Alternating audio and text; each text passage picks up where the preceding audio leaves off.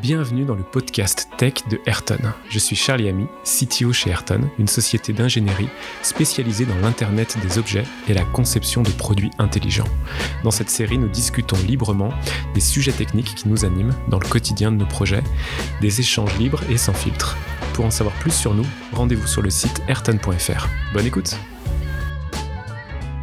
Donc aujourd'hui, on va parler d'un domaine qui est un peu particulier dans tous les domaines d'application de, l'IoT. C'est l'industrie.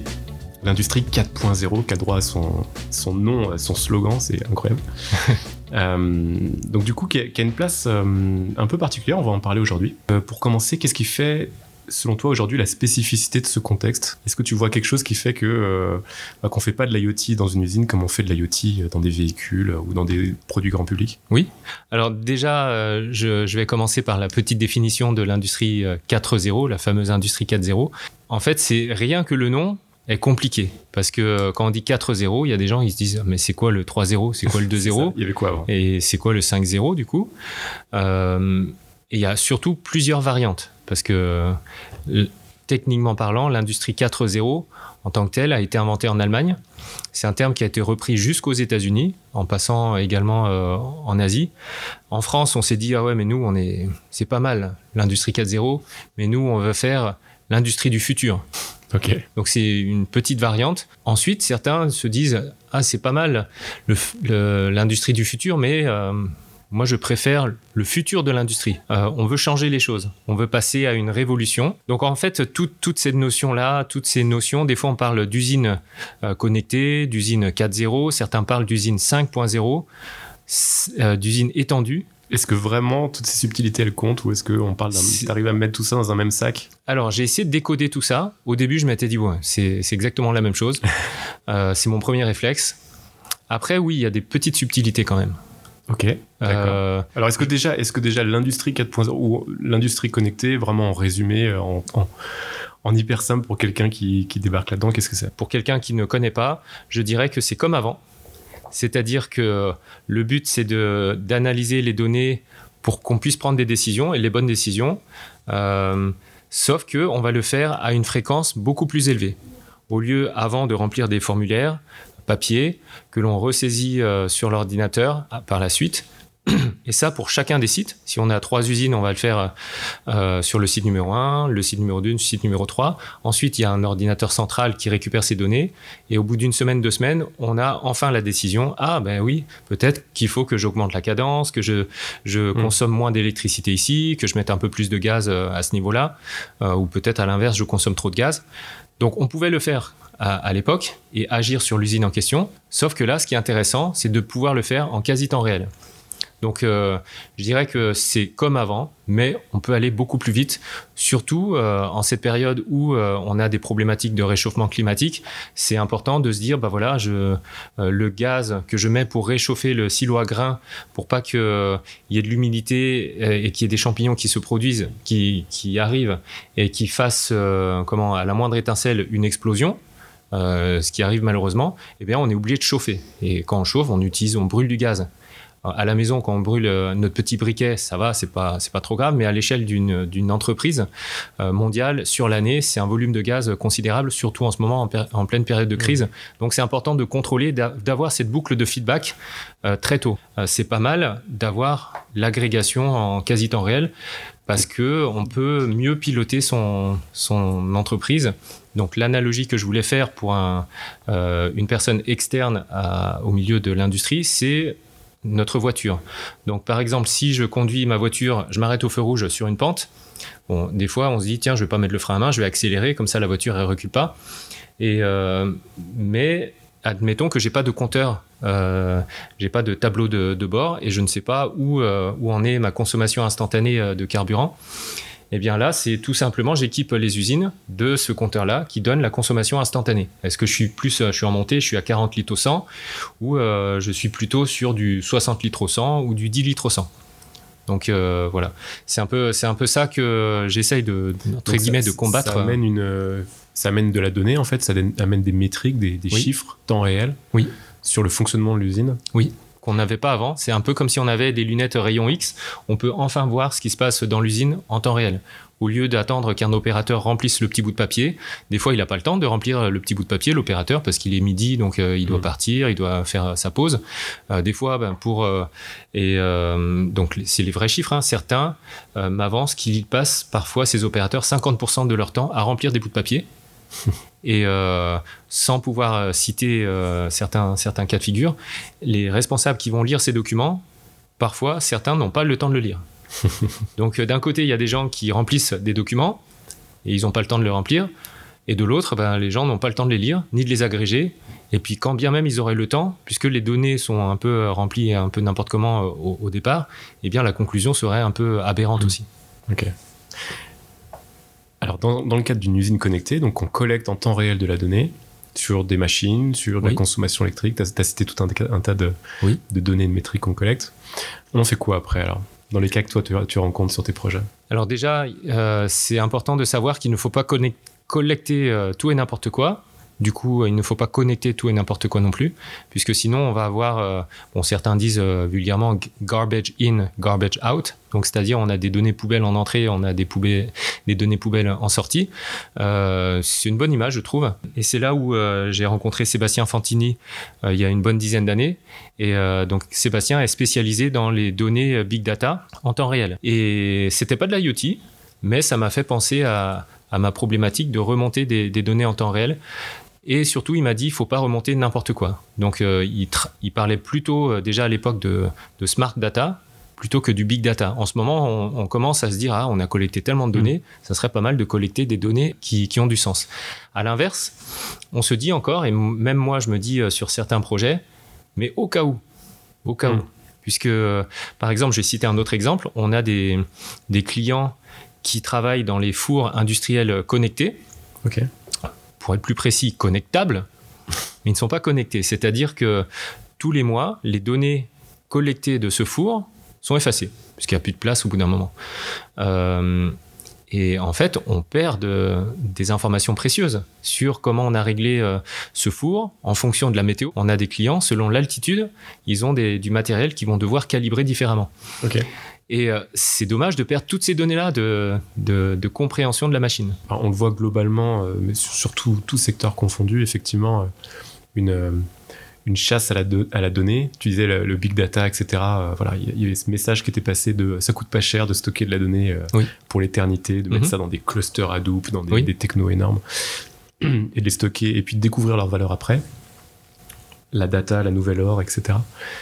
Et, mais euh, effectivement, les ressources sont contraintes, ça coûte cher. Ça Oui. coûte cher de mettre du matériel, encore plus Mhm. sur le terrain, surtout quand il n'y a plus de, pis- de, de puces, quand on a des problèmes d'approvisionnement, Oui. etc. Comme on a en ce moment, oui. Quand on paye la data, quand Oui. on paye les infrastructures cloud qui sont loin d'être non plus des, euh, des tarifs négligeables.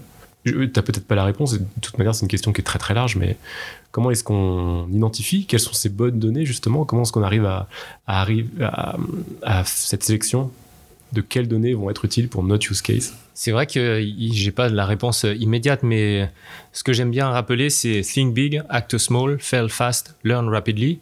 Think big, donc on a la vision de ce qu'on veut faire, on veut connecter les fours euh, entre eux. Comme ça, on, apprend de l'enseignement de, chaque site, de chaque recette, etc. Donc, euh, on, a cette vision-là pour pouvoir les valoriser et re-optimiser les autres fours. Donc ça, c'est la vision globale. Comment est-ce qu'on y va euh, euh, sans avoir ce gaspillage euh, d'informations, remonter toutes les 300 millisecondes des données de four Eh bien, je dirais, on va s'intéresser sur le bout de la phrase, là, sur la partie act small. Qu'est-ce qui nous sert tout de suite maintenant pour répondre aux besoins immédiats? Donc après, une fois que la tuyauterie de l'IoT a été faite, une fois qu'elle est là, effectivement, dans deux ans, eh bien, si on se dit, ah, j'ai besoin de rajouter une troisième, euh, une troisième donnée, je le rajoute à ce moment-là. C'est un peu comme dans le code informatique. En développement, on a des commentaires dans le code et des bouts de code au cas où. Mais en fait, le bout de code au cas où et les commentaires au cas où, ça, ça génère de la dette. Et donc, le au cas où en question, parfois, il ne se produit jamais. Donc, pendant un an, deux ans, voire jusqu'à l'éternité, on, on garde des bouts de code qui servent à rien. Donc, ça pollue, hein, même si le stockage ne sert à rien, euh, même si le stockage Mmh. euh, comment, est peu cher. Et, et le bout de code en question, eh bien, ce qu'on fait, bah, c'est qu'on l'archive, on le met quelque part, soit dans, bah, dans les systèmes d'archivage, ou soit on le garde dans, dans un outil de traçabilité et on le sortira à ce moment-là. Si on a perdu du temps, entre guillemets, et on se dit, ah, c'est dommage, j'aurais bien voulu faire ça, bah oui, c'est dommage. Mais c'est, c'est, on se dit, faut mieux, enfin en tout cas moi je préfère se dire c'est dommage d'avoir perdu ce, ce critère-là, mais au moins pendant trois ans j'ai avancé sur quelque chose qui marche, que d'essayer d'imaginer toutes les combinatoires possibles, de tous les paramètres possibles. Donc quand tu, tu décris la stratégie inverse finalement, commencer sur un use case hyper précis, sortir les données euh, indispensables à celui-là. Oui. Et pour mettre en place euh, la chaîne, euh, tu parles de la tuyauterie, ouais, Voilà, la tuyauterie c'est ça. Alors, puisque, puisque ce use case va imposer d'avoir euh, des données de bout en bout. Même si c'est une tuyauterie super simple, donc pour des projets euh, clients, et le projet informatique euh, IoT le plus rapide que j'ai mis en place avec une équipe où c'est en prod, que je peux citer euh, Azure Drone euh, en question. Alors, je vais pas forcément dire combien de temps on a mis, mais on, on l'a mis en place très très rapidement. On a vraiment travaillé sur la notion de MVP, donc Minimum Viable Product. Et après, bah, si, si le cours de l'histoire fait qu'on a besoin d'autres euh, données, eh bien, on changera à ce moment-là. Si le cours de l'histoire ne se produit jamais, eh bien, au moins, on a quelque chose en prod qui a été vendu et qui fonctionne. ce que tu décris, ça me fait penser à. Déjà, ça me fait penser à cette histoire de méthodologie agile, Mhm. dont on est très féru, euh, nous aussi, chez Ayrton. Et cette idée d'itérer, de ne pas vouloir euh, partir d'un cahier des charges, imaginer 100% du besoin et partir pour deux ans avant Oui. de délivrer de la valeur. Et euh, un autre sujet aussi, un autre mot-clé, après je te, je te laisse parler euh, là-dessus sur ce que ça t'évoque, mais euh, la stratégie DevOps, Mhm. dans le sens de... parce que ce, qu'on n'a pas dit encore, mais c'est que ces technologies IoT et cette connectivité, elle permet aussi de mettre à jour à distance et de, de rajouter de la fonctionnalité Oui. incrémentalement. Tout à fait. On a LPG System, par exemple. Donc, ce que je dis là, c'est pas confidentiel. Euh, et donc, le, le projet en question consistait initialement à être un projet de connectivité pure en IoT. C'est-à-dire, on prend le- les, les devices, les cellules euh, M6, on connecte euh, ce cellule M6 à Internet et à Azure. euh, en particulier. On va beaucoup travailler sur, au niveau du hardware pour que ce hardware soit définitif une bonne fois pour toutes euh, prêt et robuste. Et c'est effectivement, on compte beaucoup sur les, les mises à jour que l'on fait à distance, puisque le, le projet, le device est connecté à présent. Donc ça permet d'écourter aussi les, les cycles de, entre le moment où on produit et le moment où euh, le, device arrive chez le client. Au lieu d'attendre la version parfaite et complète du logiciel, eh bien, on peut faire une V1 qui, correspond aux besoins du client. Et après, la V2 va arriver euh, prochainement quand, on aura mis à jour. Euh, on peut maintenir mieux les équipements aussi. C'est-à-dire, euh, s'il y a un équipement à travers le monde qui est défaillant, euh, on n'attend pas euh, la maintenance ou la casse, on peut, euh, on peut commencer à, à remplacer l'équipement en question. Alors, du coup, euh, quand on pense à une usine, on pense à quelque chose qui va tourner, euh, voilà, euh, peut-être 24 heures sur 24, euh, dont le moindre, euh, la moindre minute d'interruption, bah, c'est directement beaucoup d'argent perdu euh, Oui. euh, et d'énergie perdue. Et donc aussi, euh, ce qui va avec ça, euh, dans l'imaginaire, enfin, et même c'est réel, c'est des exigences très très fortes sur, euh, sur la, la fiabilité. Oui. Comment est-ce qu'on arrive à allier euh, ces exigences fortes de fiabilité et un système connecté qui va évoluer dans le temps, sur lequel on va déployer des choses d'un jour à l'autre? C'est vrai que euh, initialement, dans, dans les usines, euh, on se dit, on a un système qui fonctionne et on n'y touche plus, surtout pas. Mm. C'est pour ça qu'on se retrouve encore euh, aujourd'hui, il y a encore du Windows XP, du Windows NT euh, qui, qui tourne dans les usines, et donc euh, d'où les sujets de, de, de cyberattaque également. Mais c'est vrai que c'est compréhensible de se dire, ah oui, mais moi j'ai une usine qui tourne, il faut surtout pas l'interrompre. Ah, L'interrompre dans le sens arrêter la, la ligne. Effectivement, si on a un problème, ça chiffre très vite. Donc effectivement, l'interruption est surveillée. Euh, c'est le stress de, tout euh, responsable d'usine. Et pour ça, c'est vrai qu'il est frileux à tout changement. Donc créer et introduire un projet IoT introduit des risques sur son projet.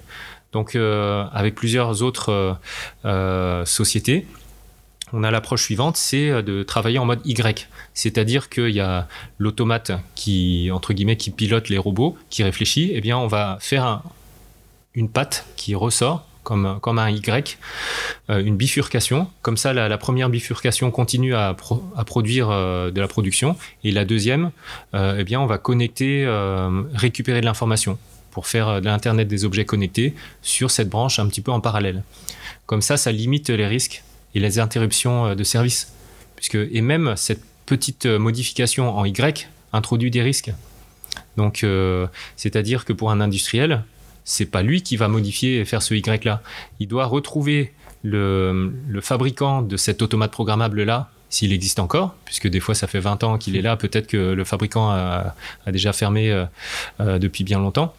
Et s'il le retrouve, il faut qu'il retrouve l'expert ou les experts qui ont codé à l'intérieur pour pouvoir ajouter la petite patte. C'est pas comme euh, un bout de code en, comment quand on fait du code, on copie-colle et puis on dit tiens tu envoies en parallèle à un autre endroit. C'est des fois c'est des modifications physiques qui sont nécessaires. D'accord. Tu, veux dire que dans, dans cette approche là, on, finalement on essaie de pas, on va pas impacter directement le fonctionnement de la chaîne de production telle qu'elle oui. est. Pour moi c'est trop risqué mais on commence à collecter en périphérie la donnée à partir de cette chaîne de production, c'est ça? C'est ça. Donc ça, c'est une approche possible. Une autre approche possible, c'est euh, par rapport à cette approche qui est un petit peu intrusive, euh, c'est des approches qui consistent à, observer. Donc, euh, c'est pas intrusif. Observer comment on observe. Donc, on observe avec des capteurs externes, mhm. soit par exemple avec des pinces euh, ampère-métriques qui qui ne, comment qui se greffe autour d'un fil électrique. Mhm. Euh, soit on va euh, observer avec une caméra. Sur, euh, sur cette caméra, on va mettre un petit bout d'intelligence artificielle qui va détecter des défauts, qui va compter, je sais pas moi, ou, ou détecter un mauvais positionnement. Alors on y reviendra là-dessus et, euh, surtout, faut pas mettre de l'IA partout. Donc là, c'est très important. C'est pas parce que je prononce le mot IA qu'il faut en mettre partout. Il faut savoir vraiment. C'est un mot tabou. Euh. Euh, alors moi, j'utilise ce mot avec précaution. Donc quand je dis le mot IA, c'est comme un couteau suisse. Euh, le couteau suisse, eh ben, il, a plein de fonctionnalités. Il y a la scie, il y a le petit cure-dent, il y a la petite lame, la grande lame, etc.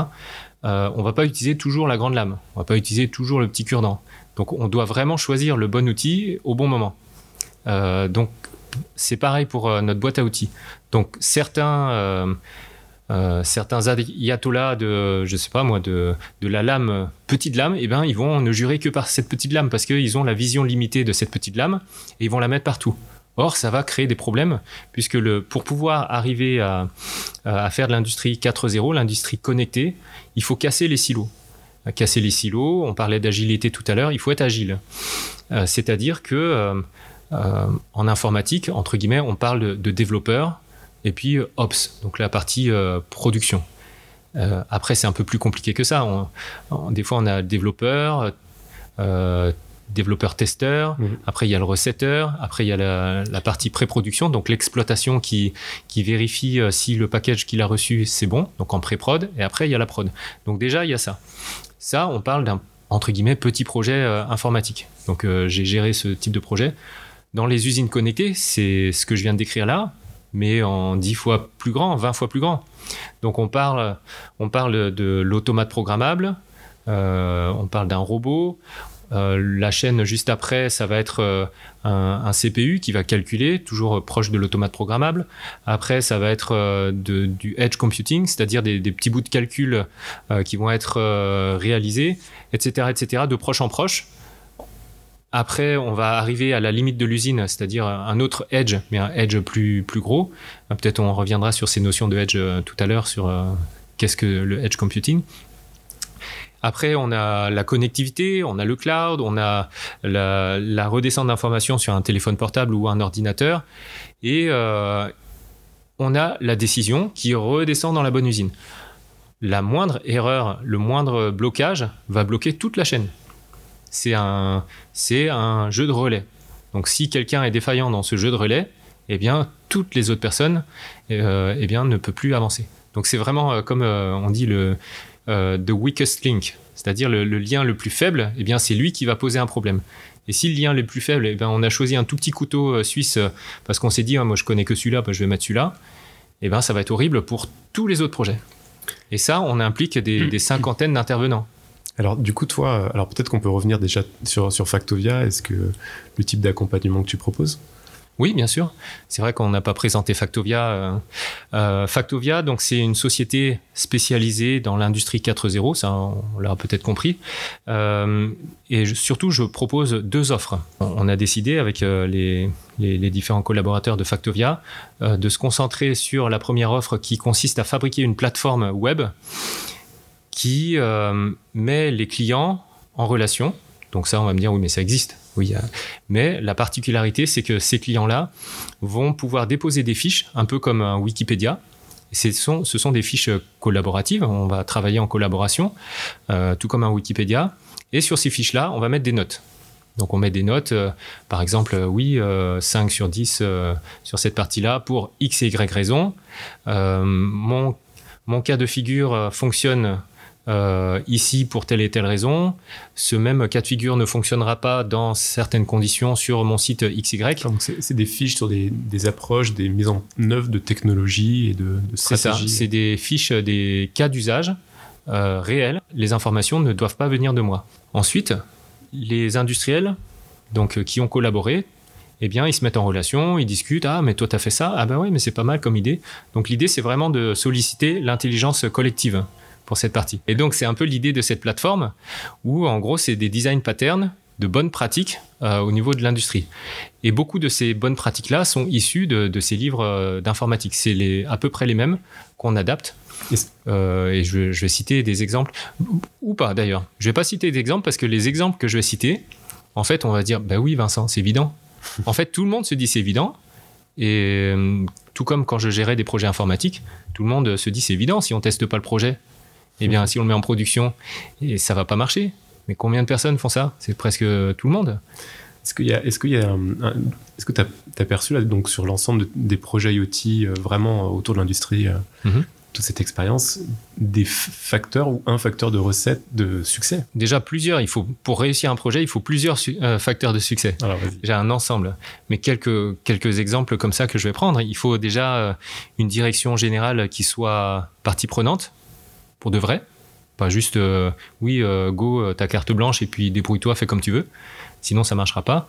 Il faut une motivation également des, ingénieurs qui, réalisent ça. Tu, parles de, dimension assez organisationnelle finalement. Oui. Est-ce que, est-ce que dans la culture ou dans, ce qu'on retrouve classiquement comme organisation dans des, dans des groupes industriels, mhm. Est-ce qu'il y a des, est-ce que du coup il y a des freins finalement, euh, des choses qui, ne se font pas, euh, qui, qui, doivent changer ou être mises en place pour, euh, pour un projet outil qui sont spécifiques à ce cas d'application? Alors oui, parce que comme je l'ai précisé, la chaîne d'Internet des objets connectés est considérable, entre l'automate programmable jusqu'au téléphone de l'utilisateur final. Et l'organisation, si elle est lourde, complexe, on n'arrivera jamais, euh, enfin ou difficilement, euh, à aller jusqu'au bout euh, de la chaîne. Pourquoi? C'est parce qu'on on est découpé en silos. Donc l'automaticien, il, a son budget automaticien, le, responsable R&D, il a son budget, etc., etc. Donc il faut effectivement, au niveau d'un point de vue organisation, qu'on puisse travailler en toute agilité. Et c'est ce que AXA a réalisé. ils nous ont mis dans des conditions où on pouvait travailler dans ces conditions-là. C'était juste euh, excellent. En fait, ils ont décloisonné tout, euh, toute cette strate. C'est également le, le, pattern qui a été vu chez LPG System. Donc là, pareil, je, je ne trahis pas de, secret, ça a été communiqué euh, officiellement. c'est qu'initialement, on avait un service de RD, on a un service de DSI et on a un service de Customer Relation Management. Et quand un projet IoT arrive, c'est un bouleversement d'organisation. De, quelqu'un qui ne connaît pas, bah, on se dit oui, c'est l'Internet des objets connectés, j'ai mon ma cellule M6, je la connecte euh, sur Internet. Ça y est, c'est facile. Mais non, ça va pas marcher puisque c'est que de la technique. Euh, ce qui doit marcher, c'est l'organisation qui va soutenir ce bout de technique là. Donc, euh, et cette organisation, il y a eu, encore une fois, c'est pas un secret, ils ont eu des, des frictions en interne qui ont été bénéfiques, puisqu'après ils se sont auto-réorganisés en mhm. ayant un service euh, Internet des objets connectés, IoT, euh, dédié. Ce, service dédié allait s'alimenter des autres services, le service CRM, le service euh, RD, etc., etc. parce que sinon c'est impossible. Donc ils ont réussi à décloisonner pour pouvoir réussir. Euh, donc là, on parle de désiloter, décloisonner, créer une équipe intégrée où on va voir euh, et le business, la partie customer, la partie Oui. technique. Oui, alors c'est important, encore un, en- un enseignement de, de LPG System, pareil euh, depuis 2015-2016. Euh, si on ne sait pas où on va, ça va pas marcher le projet. Si c'est, on veut juste connecter un device pour le connecter, c'est, vous pouvez euh, économiser de l'argent en ne débutant pas le projet. Donc c'est, faut d'abord réfléchir à pourquoi on veut faire ça, et après une fois qu'on on a dit le pourquoi, on va regarder le comment. Après, on peut paralléliser les choses, c'est-à-dire le comment. Euh, le comment, eh bien, on va chercher qu'est-ce qui est nécessaire sur de l'IoT. Qu'est-ce qui est nécessaire? Ben, Internet des objets connectés, il y a du cloud. Donc on va commencer sur du cloud. Donc là, on peut débuter. Euh, par contre, est-ce qu'on va prendre tel protocole, tel machin, tel bidule? Ben Là, j'en sais rien. Donc faut pas, faut attendre la partie euh, du, pourquoi. Donc on va attendre la fin des ateliers du pourquoi, le cadrage en fait. Euh, et puis après, on, va sur la technique. Donc en gros, il y a des clients euh, peut-être qui se reconnaîtront. Il me dit ouais mais nous, euh, on est une multinationale et on est très euh, piloté par la technique. Comment est-ce qu'on fait? Donc bah, il faut chercher le, business, c'est-à-dire euh, euh, même si on est technique, mais il faut aller chercher le, pourquoi euh, on fait ça. On, le dit parfois, c'est, moi j'appelle ça le PPT, donc People Process Technology. Euh, sur ces trois éléments, on doit travailler sur euh, tous ces éléments en même temps. Et pas que sur la partie technologique, qui est déjà difficile en soi. hein. L'Internet des objets connectés euh, sur un projet conséquent multinational, c'est compliqué.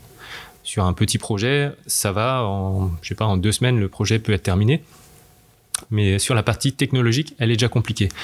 Mais ce n'est que le petit bout de l'iceberg que l'on voit. Si on néglige toute la partie euh, people et process, on va droit au mur. Voilà, c'est pour ça qu'il ne faut pas dire tiens, euh, on va faire de l'internet des objets connectés, on connecte euh, ma machine ici au cloud, et puis pourquoi faire? Et après, on découvre. et après on découvre. Et la partie de l'intelligence artificielle qui est facile, c'est de dire ok, il y a un défaut.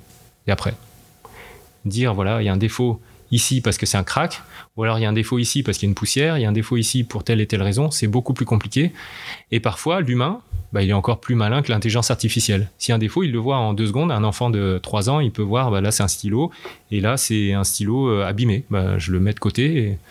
Donc euh, voilà, l'IA n'est pas une réponse absolue. Des fois, juste euh, deux clous ou deux, guides sont suffisants. En maths, on a appris depuis qu'on est petit ce que deux, points déterminent une droite. Si on veut juste aligner un, un objet, eh ben, on met une droite. Euh, c'est-à-dire juste deux points, et puis l'objet est aligné. Il n'y a pas besoin de prendre une intelligence artificielle cachée dans une caméra avec euh, un processeur surpuissant qui va chauffer, euh, consommer de l'énergie, et dire que euh, eh bien l'objet il est, il est euh, mal orienté, et du coup, euh, en fonction de la lumière, etc., on va mal calculer l'angle euh, de l'orientation. Il y a un robot qui va venir saisir l'objet, le tourner Hmm. dans le bon sens, le positionner. Alors que des approches euh, low-tech, ce genre de problème. Exactement. Donc euh, là, on parle du réchauffement climatique, etc. Ça sert à rien de mettre plein de technologies pour la technologie si euh, on met deux clous et puis euh, le, comment l'objet se positionne.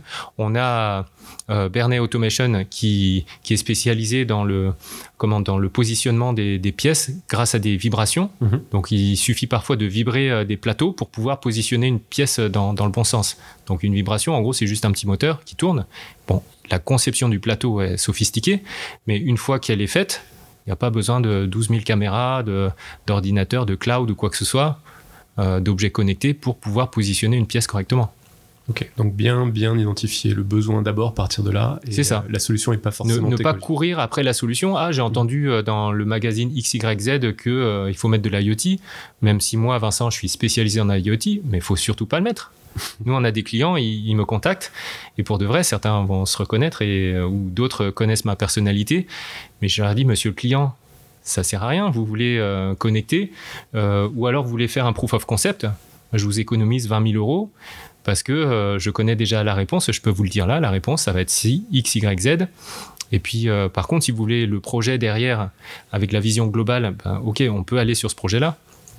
Ou alors, si la conclusion que je vous donne ne correspond pas à votre vision, au moins, vous, ça vous évite, c'est le fail fast. Vous, vous Mm. avez échoué rapidement, vous n'allez pas investir euh, X milliers d'euros sur euh, la suite du projet. Donc voilà, le low-tech ou le no action, c'est-à-dire il n'y a, y a pas besoin, il- s'il n'y a pas besoin de projet IoT, il ne faut pas mettre de l'IoT. Et ça, ça se joue, euh, ça s'appuie sur une, sur une expérience aussi. Oui, ça se joue sur l'expérience, ouais. Euh, une dernière question peut-être. Il y a un sujet qui est, qui est extrêmement présent euh, dans ce que je peux lire autour de l'industrie 4.0, ce qu'on rencontre chez nos clients, c'est le sujet de la sécurité. Oui. Qui est peut-être le point de, de frilosité, euh, puisqu'on entend encore euh, de plus en plus parler côté actualité de d'attaques, de ransomware. voilà, on est dans une période un peu tendue où finalement aller mettre des nouveaux points d'entrée ou connecter son usine, ça peut aussi faire peur par rapport à ces aspects-là. Qu'est-ce que tu réponds, toi, à des clients comme ça qui, qui, qui d'abord lèvent ce drapeau-là de, euh, de la sécurité Oui, justement, ça, ça fait un peu écho à ce que je disais précédemment, à savoir, il ne faut pas forcément courir après le fait de faire de l'Internet des objets connectés.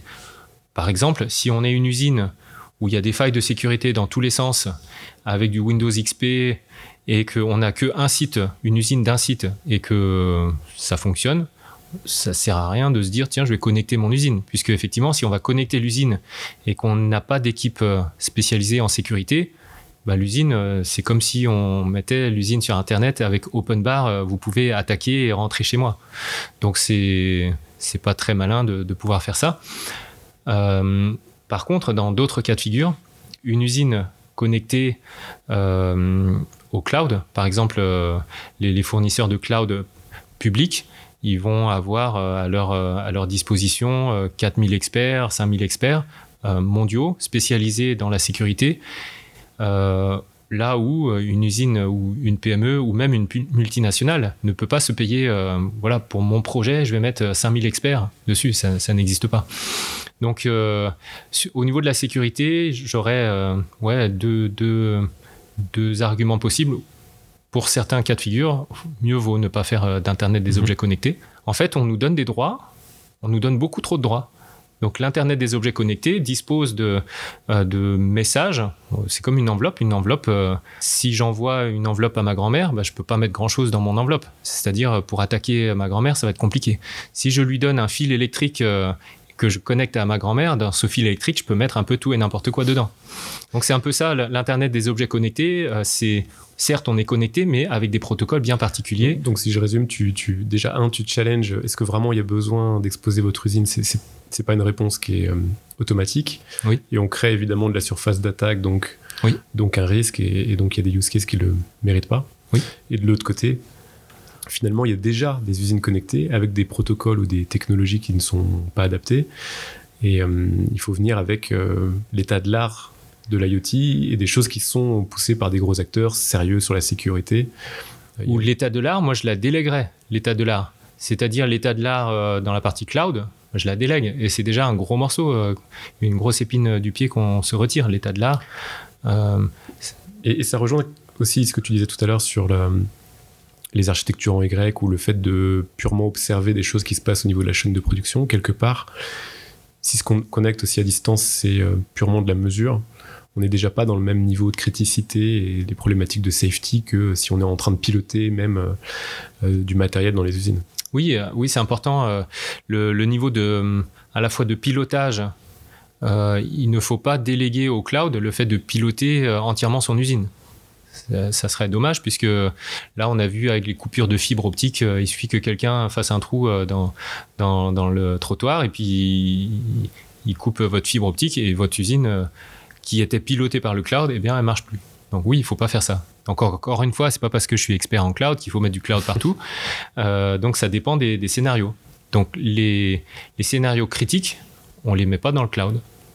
Par exemple, euh, à un moment donné, on m'avait posé des questions, je devais intervenir sur euh, le fait de mettre de l'IoT sur une caserne de pompiers. Bah, les casernes de pompiers, il, faut qu'ils continuent à communiquer avec leur protocole euh, de communication type militaire. On va pas mettre de l'IoT qui, qui se base sur de l'Internet ou de la 4G. Un coup, un coup ça marche, un coup ça marche pas. Donc c'est pas possible. Ou le Wi-Fi. Donc euh, encore une fois, c'est comme un couteau suisse. Euh, c'est pas parce qu'il y a un cure-dent qu'il faut absolument euh, l'utiliser, etc. Donc c'est vraiment, il faut se poser la question du pourquoi on fait ça et analyser les risques. Donc il n'y a pas de solution miracle. On se pose, on réfléchit, et donc il y a cette phase de cadrage qui est importante.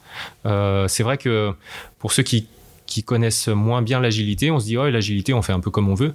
Non, il y a une phase de cadrage qui est hyper importante dans l'agilité.